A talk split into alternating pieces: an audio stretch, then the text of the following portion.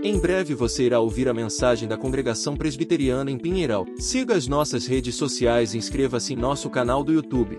Deixe o seu like e ative o sininho de notificação. Deus abençoe. Bem, então vamos uh, dar continuidade à nossa lição. O texto básico, como os irmãos podem ver, é Salmo de número 8, Salmo de número 8, do, vers, do verso 1 ao 9. Hoje nós estaremos falando sobre fé e ciência. Acredito que seja um tema ah, bastante pertinente, até mesmo pela época em que nós vivemos. Uma época pós-moderna, nós estamos vendo aí muitos debates né, a respeito da vacina. Ah, Alguns dizem embasados, obrigado. Alguns se dizem embasado na ciência, outros não, se é cientificamente comprovada. Então é um tema também que está muito em alta. Fé cristã e ciência. Bem, o texto base da nossa lição, Salmo de número 8, do verso 1 ao 8, ao 9. Os irmãos acompanhem. Ó Senhor, Senhor nosso, Quão magnífico em toda a terra é o teu nome, pois expuseste nos céus a tua majestade. Da boca de pequeninos e crianças de peito suscitaste força, por causa dos teus adversários, para fazeres emudecer o inimigo e o vingador. Quando contemplo os teus céus, obra dos teus dedos, e a lua e as estrelas que estabelecestes, que ao homem que dele te lembres e o filho do homem que o visites. Fizeste, no entanto, um pouco menor do que Deus, e de glória e de honra o coroaste. Deste-lhe domínio sobre as obras de, da tua mão, e sob seus pés tudo lhe puseste. Ovelhas e bois, todos e também os animais do campo, as aves do céu, os peixes do mar e tudo que percorre as sendas dos mares. Ó Senhor, Senhor nosso, Quão magnífico em toda a terra é o teu nome. Amém. Meus irmãos, ah, como o título, nós já falamos sobre o título, vamos estar falando um pouco sobre fé cristã e ciência. É, vamos ver o que, que essas duas coisas talvez têm em contraste com o outro, ou têm de parecido, de semelhança é, um com o outro, né? a fé e a ciência. A nossa introdução, portanto, ela nos diz, né? Ciência e teologia são diferentes, mas não excludentes. Ou seja, ciência, a ciência, ela é uma matéria e a teologia, nós poderíamos dizer que é, uma, é um outro ramo né, da ciência. Então, vamos lá. A ciência empírica, né? O que, que é a ciência empírica? É aquela que busca é, a comprovação prática das coisas através dos testes. Né? A ciência empírica, ela só algo só pode ser comprovado, né? ou algo só pode ser testado pela ciência, se, se essa coisa puder ser é, estudada. Por que, que muitos dizem que Deus não existe? Porque Deus não pode ser, alguns dizem que Deus não pode ser comprovado. Por isso que Deus, não, na concepção de alguns, não existe. Né? Então a ciência empírica, ela busca se basear em fatos comprovados. Por exemplo, se a gente disser que Jesus andou sobre as águas, tem como comprovar? Na ciência empírica, se não tem como comprovar, então isso não aconteceu. Então a ciência empírica em si, ela busca os seus resultados através das experiências, da, dos testes, retestes, e vai fazendo os seus testes até ter o fato comprovado. E mas e o que é teologia então? A teologia ela é formada de duas palavras, é, palavras gregas. A primeira, teos, e a segunda, logia. Teos quer dizer deuses e logia quer dizer estudo. A curto modo, então, teologia quer dizer a ciência que estuda Deus. Não é estudar Deus em si, mas é as coisas sobre Deus. A teologia estuda a revelação de Deus, aquilo que Deus revelou para nós. Ok? Então, isso que a, teologia se ocupa, tá bom? Ela não estuda Deus em si, a mente de Deus é, em, em si, mas ela estuda os fatos revelados de Deus. Então, isso é a teologia. Então, essas duas ciências, elas, se contra, elas são diferentes, mas não são excludentes. Por quê? Porque ambas respondem questões relativas à vida, tanto a ciência quanto a teologia. A, a teologia é lógica, ela vai se, ela vai se pender mais para o lado espiritual, mais para o lado da fé, enquanto a ciência em si se baseia nos fatos comprovados, nos fatos empíricos, sobre o início da vida, o fim da vida, a química, a física, a matemática em si. Tá? Então, as nossas respostas são, são percepções do que nos foi revelado por Deus. Ou seja, tanto a questão de a científica quanto teológica, as nossas respostas, como nos diz a introdução, são percepções dos que nos foi revelado por Deus. Bom, então essa é a nossa introdução na lição de hoje. Ah, continuando a, na nossa apostila, nós vamos falar sobre esse, esse teólogo, Abraham Kuyper. Ah, ah, no nosso estudo, né? Deus adapta-se adapta à linguagem humana. Eu acho que eu pulei demais aqui. É, então veja, ainda né, na, na, nossa introdução, eu pulei aqui, esse teólogo, Abraham Kuyper, ele foi um, teó, é, ele foi um dos, das principais figuras mais importantes do cenário político e religioso da Holanda, nasceu em 1837, ele foi filho de um pastor da igreja reformada da Holanda, que foi indicado né, ao ministério em 1862, ele disse o seguinte, Toda ciência, num certo grau, parte da fé. E ao contrário, a fé que não leva à ciência é equivocada ou superstição, mas não é real, genuína. Toda ciência pressupõe fé em si, em nossa autoconsciência.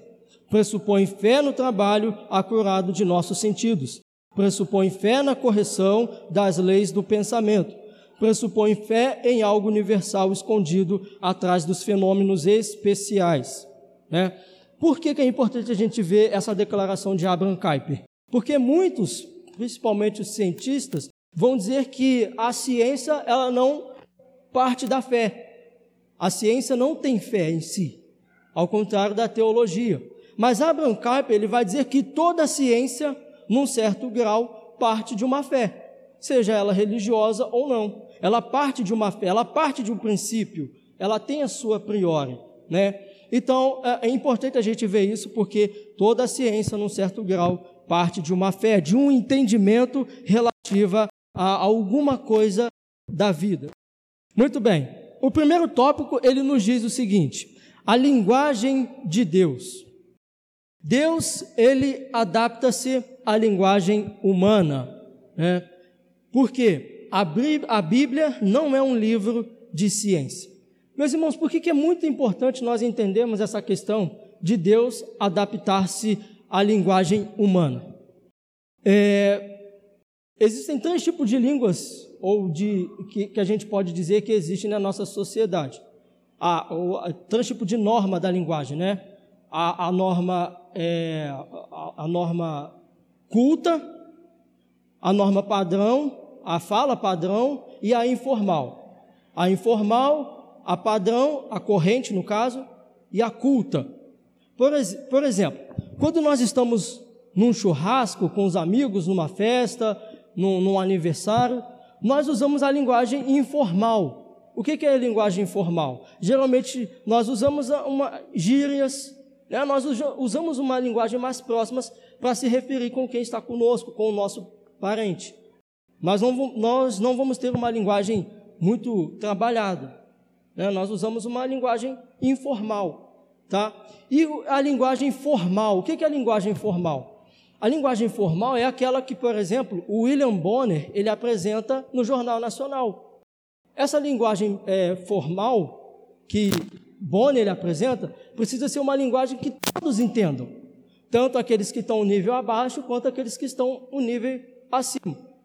Já pensou se o William Bonner começasse é, o Jornal Nacional dizendo: Boa noite, galera? Soaria estranho para a gente, né? Então ele precisa usar sempre linguagem formal, uma linguagem padrão para que todos entendam. E existem o terceiro nível, que é a linguagem culta. Essa linguagem culta já é uma linguagem mais robuscada, é uma linguagem mais trabalhada. Alguns vão dizer que é uma linguagem mais acadêmica. Por exemplo, quando a gente vai no médico, e o médico nos dá uma receita, um diagnóstico, Geralmente ele fala assim: ah, você está com xilanosonoplastia. Um exemplo aqui. É lógico que ele não vai dizer isso. Aí você pensa assim: ah, meu Deus do céu, eu estou morrendo. Mas aí você pergunta para o médico: mas o que é que eu tenho? Aí ele vai falar: você está com uma dor de barriga. Então, essa é a linguagem mais culta. Então, essa é uma linguagem que é mais técnica, mais científica. Né? Então, existem esses três tipos de linguagem: a informal, a formal e a culta. Vamos agora entrar na nossa lição para a gente entender isso. Deus adapta-se à linguagem de modo que possamos compreendê-lo. E a Bíblia não é um livro de ciência. Por que, que, a Bíblia não é um livro de ciência? Porque a Bíblia não fala sobre é, química, a Bíblia não fala sobre física, a Bíblia não fala sobre matemática, ela não é um livro para nos ensinar sobre essas ciências em si. Apesar dela falar sobre o começo da vida, sobre como a vida se desenvolve, ela não é um livro científico. Né? Ela não é um livro estritamente científico. Muitos atualmente usam esse argumento para dizer que a Bíblia não tem validade, porque ela é um livro de, eles vão dizer que é um livro de ciência ultrapassado. Mas na verdade a Bíblia não é um livro de ciência, né? Como exemplo aqui dessa questão da linguagem, que Deus adapta essa linguagem humana, é como Deus se revelou para Moisés. Lá em Gênesis, por exemplo, Gênesis capítulo 1. É, como que Moisés ele, ele pôde compreender o início da vida, como que Deus criou todas as coisas, como que Deus fez? Moisés não estava lá quando Deus criou os céus, quando Deus criou a terra. Mas Deus falou com Moisés através de uma revelação. E uma revelação que Moisés pudesse entender, uma linguagem humana. Ele não usou uma linguagem informal, nem uma linguagem culta ou científica, mas uma linguagem padrão para que Moisés pudesse entender a sua linguagem da época. Então Moisés escreveu inspirado por Deus do ponto de vista em que os fenômenos são percebidos. Então veja, se Moisés escreve conforme a ciência do Egito ah, daquele período, hoje ele seria ridicularizado. Por exemplo, os mitos a mitologia grega. Ninguém mais acredita na mitologia grega. Ninguém mais acredita em Zeus, em Hércules, em toda essa mitologia grega. Já ficou ultrapassado. Apesar de antigamente, na época, se acreditava nessa mitologia. Mas hoje ninguém acredita. Ninguém acredita que existe um homem com, com a parte humana e outra parte de cavalo. Ninguém acredita né, nessas questões. Então, se Moisés, vamos supor que Moisés tivesse escrito com a linguagem egípcia da época, a Bíblia, ou a revelação de Deus, hoje as pessoas também diriam que aquilo que Moisés escreveu seria um mito, se fosse usado na linguagem egípcia.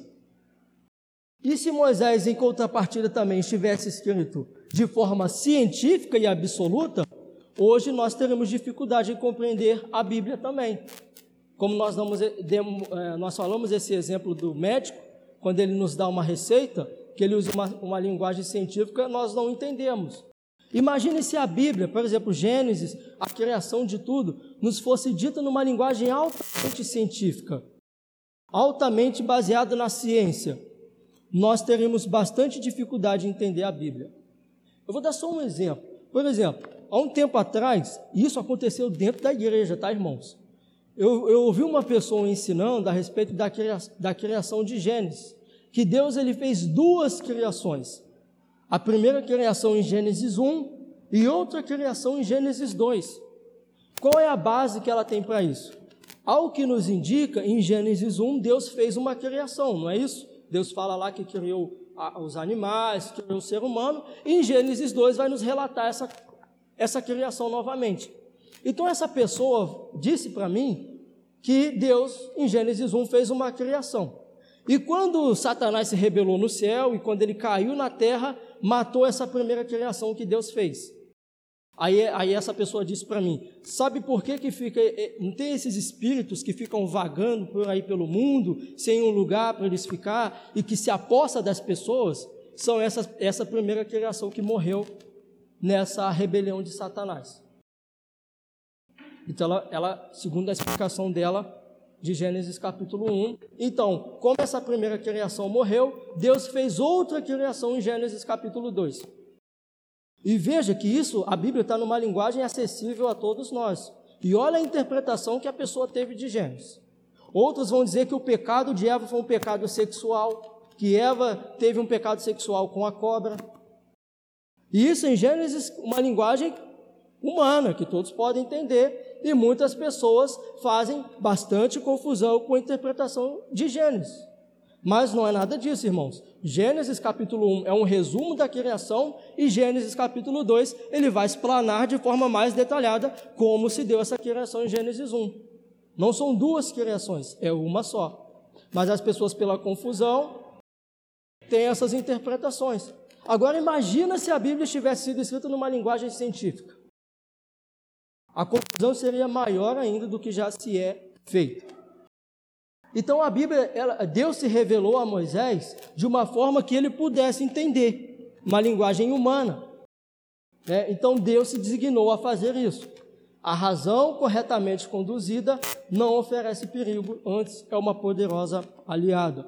Ou seja, a, a inteligência ou a ciência corretamente conduzida é uma forte aliada. E Moisés, inspirado por Deus, escreveu e todos esses pontos fenomenológicos a esses fenômenos, né, de uma forma que todos nós, numa linguagem acessível, pudéssemos é, entender. E Deus foi o próprio que se designou a fazer isso. Então, no começo, nós já podemos ver ali né, essa questão da fé e da razão. O princípio da acomodação. Nós vamos ver que Calvino ele teve uma, uma certa influência sobre os astrônomos protestantes. Por quê? Os próprios astrônomos tiveram dificuldade em entender Copérnico. Vamos entender isso daqui. A primeira figura que os irmãos estão vendo é Nicolau Copérnico. Ele foi um matemático e astrônomo prussiano renascentista. Ele apresentou um modelo de, de universo heliocêntrico e não geocêntrico. O que, que eram esse, esse, essas duas correntes de pensamentos? Essa corrente de pensamento geocêntrica, o que era esse modelo de pensamento? Esse modelo de pensamento dizia que ah, todos os planetas giravam em torno da Terra. Ou seja, a Terra era o centro e o Sol, a Lua, Saturno, todos os planetas conhecidos da época giravam em torno da Terra. Essa era a visão da época, era a visão geocêntrica. E você não podia ter outra, outra base para dizer isso. Você só podia acreditar nisso, que era o que a Igreja Católica dizia, que era essa posição geocêntrica.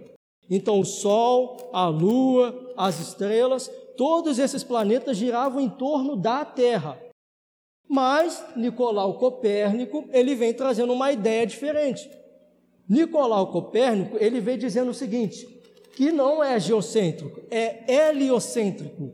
O que é o heliocentrismo? É aquela visão de que o Sol está no centro e os planetas em si que giram em torno do Sol. Entenderam a diferença? A posição geocêntrica dizia que a Terra está no centro e os outros, e os outros planetas giravam em torno da Terra. Copérnico veio dizendo: não é isso não. Não é isso não. O que é o correto é é o heliocentrismo, que o Sol está no centro e os outros planetas que giram em torno do Sol, tá bom? Então veja, mas essa essa teoria de Copérnico era um pouco difícil de entender. As pessoas não entendiam muito bem. Então eles preferiam, ficar com essa visão geocêntrica. Até mesmo os astrônomos da época que estudavam as estrelas, o planeta, tinham certas dúvidas quanto a esse ensinamento de Copérnico. Então, que, qual é a posição que basicamente eles, eles é, tomaram em relação a isso? É a posição de Calvino, que é o princípio da acomodação. Nós vimos né, que Calvino nasceu em 1509 e Noyon, na França, foi um reformador da segunda geração. O seu ministério basicamente se deu aonde? Em Genebra. Ali, basicamente, foi todo o ministério de Calvino, até onde ele ficou até a sua morte. Né? Então, a posição de Calvino, naturalmente, naquele período, era o quê? o geocentrismo. O geocentrismo que dizia o quê? Que a Terra está no centro e que os outros planetas giram em torno da Terra. Porque essa era a posição inicial da época. Mas Calvino, então, ele não querendo muito se envolver nessas questões, ele adotou essa posição da acomodação, o princípio da acomodação. Porque em si, Calvino ele não estava muito preocupado, a teologia de Calvino não estava muito relacionada com como o planeta funciona em si. Se ela está no centro, se é o Sol que está no centro. Calvino não estava muito preocupado. Então ele adotou o princípio da acomodação. O que é esse princípio da acomodação? Vejamos aqui na apostila.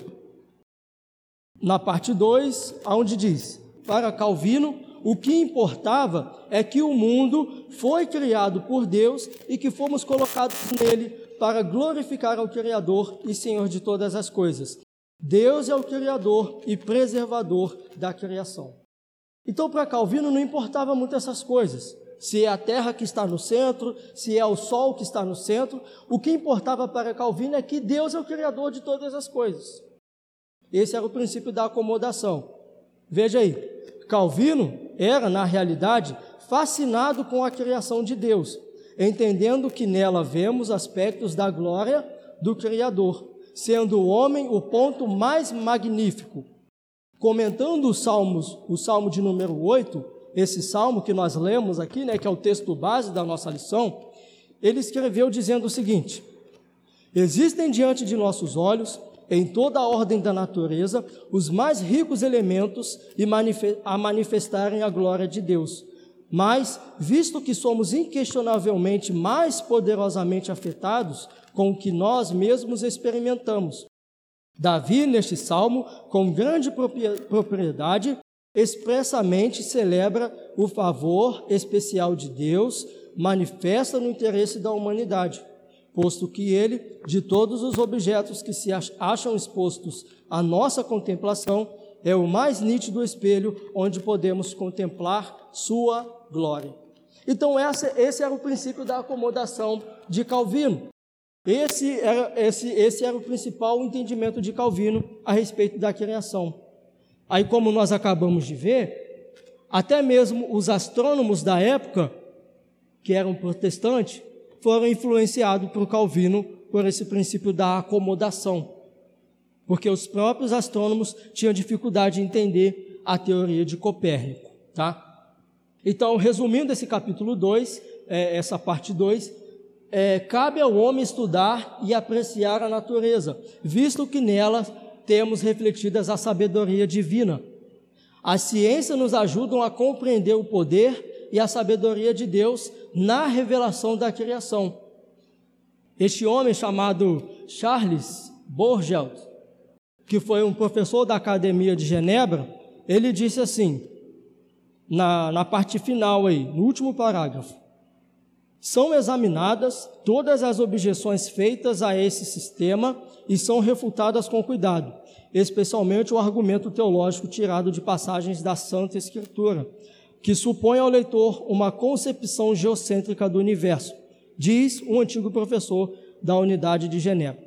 Bem, o que, que esse comentário nos diz?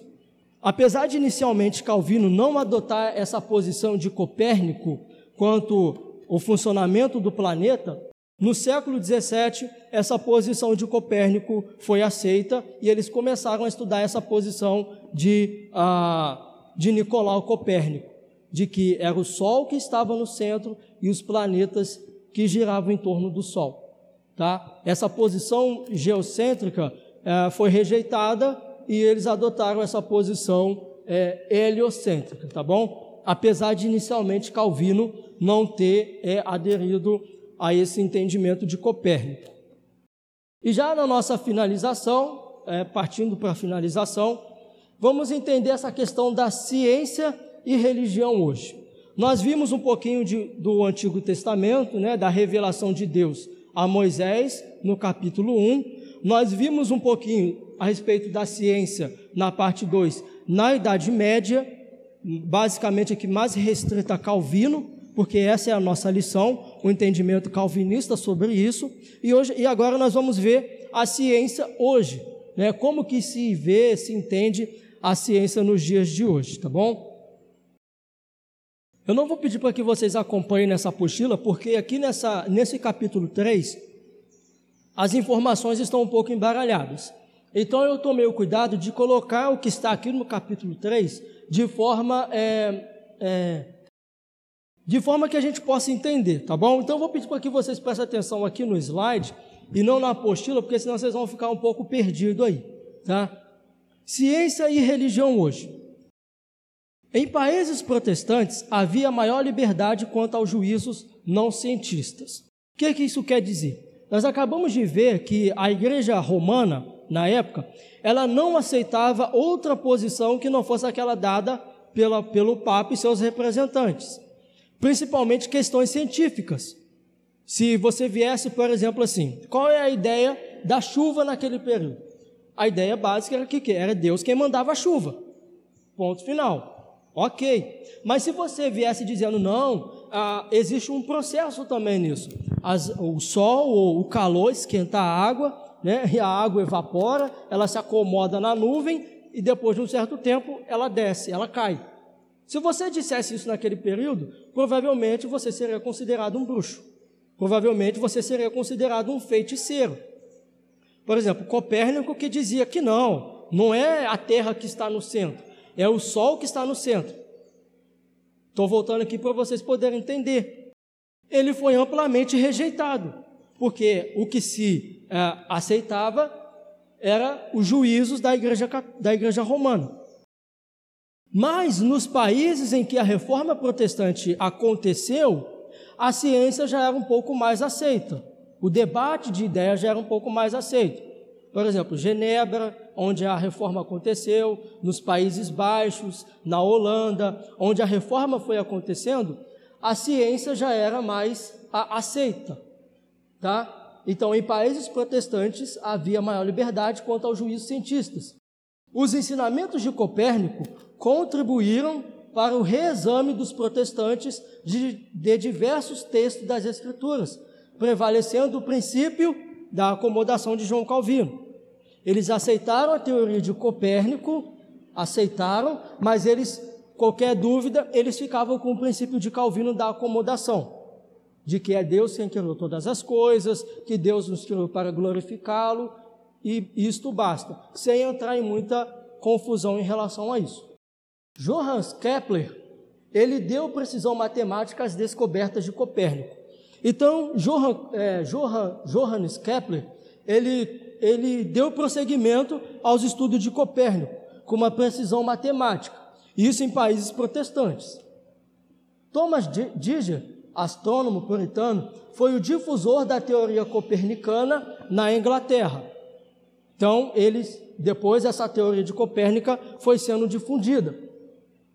Galileu, bastante conhecido, ele adotou a teoria de Copérnico e foi condenado pelo Santo Ofício. Então, ele precisou fugir, né? então Galileu só pôde desenvolver as suas ideias em terras protestantes. Aonde era majoritariamente católico, ele não conseguiu desenvolver suas ideias. Então ele foi para, país, para um país protestante e conseguiu desenvolver as suas ideias. As obras de Copérnico, Kepler e Galileu foram condenadas em 26 de 2 de 1616 pela Igreja Romana. A Igreja Romana condenou os ensinos de Copérnico, de Kepler e de Galileu. Não aceitaram essa teoria e ficaram com o geocentrismo, tá bom? Mas aí, meus irmãos, até o século XVIII, todas as obras que defendiam o sistema copernicano permaneciam no índice, né, no índice católico. Ou seja, esse index era uma imensa lista de livros e publicações que a Igreja Católica, que a Igreja Romana se apropriava e guardava. Todos os ensinamentos que iam contra o ensinamento da Igreja Romana, eles guardavam, né, e não deixavam ninguém ter acesso, quando não queimavam, né, quando, queima, quando não queimavam em praça pública. Então, depois do século XVIII, esses ensinamentos as pessoas puderam estudar novamente essa visão heliocêntrica de Copérnico.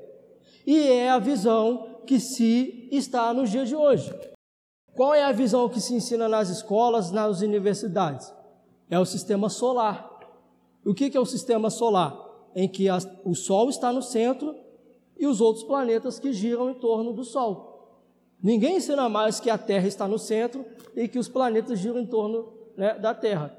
Nós aprendemos na escola, o básico, a, o sistema solar, que o Sol está no centro e os outros planetas giram em torno do Sol. Né? Então, essa é a ciência nos dias de hoje. Né? É uma visão mais aberta, mais é, uma visão que pode ter maior liberdade de juízo cientista. Essa é a nossa modernidade. Como eu falei no início, né, tem muito debate se a vacina é científica, se não é científica, se um determinado remédio é apoiado pela ciência ou se não é apoiado pela ciência. Então hoje tudo se baseia, basicamente, né, hoje tudo se baseia em prol da ciência, se é científico ou se não é científico. Mas em relação a isso, meus irmãos, né, a nossa conclusão, nós somos chamados a apresentar a alternativa cristã em todas as áreas da nossa existência, inclusive em nossas pesquisas. Não fomos destinados a viver em um gueto acadêmico ou simplesmente na defensiva, nos esgueirando nas brechas da academia, buscando apoio em um mundo totalmente paganizado. Temos uma estrutura de pensamento consistente, coerente e demonstrável Precisamos ter clareza quanto a isso, a fim de não sucumbirmos a uma estrutura de pensamento pagã. Sem uma sólida fundamentação teórica, nos tornaremos joguetes fáceis e ingênuos nas mãos de teóricos e teorias totalmente incompatíveis com a fé cristã e, portanto, com a totalidade da realidade. Certamente podemos e devemos aprender com as várias ciências, Contudo, isso não significa aceitar suas pressuposições. As suas descobertas, observações e críticas podem ter valor e pertinência.